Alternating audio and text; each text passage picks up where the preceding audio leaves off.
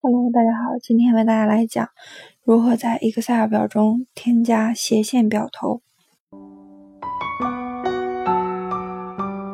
在日常办公中，我们经常会用到斜线表头。那么，首先我们打开 Excel 表，选中单元格 A1，将其调整到合适的大小，然后切换到开始选项卡，单击对齐方式的右下角对话框启动器按钮，弹出设置单元格格式对话框，切换到对齐选项卡，在垂直对齐下拉列表中选择靠上选项。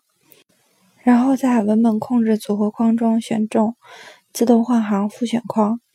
切换到边框选项卡，在预置组合框中选择外边框按钮，然后在边框组合框中选择右斜线按钮，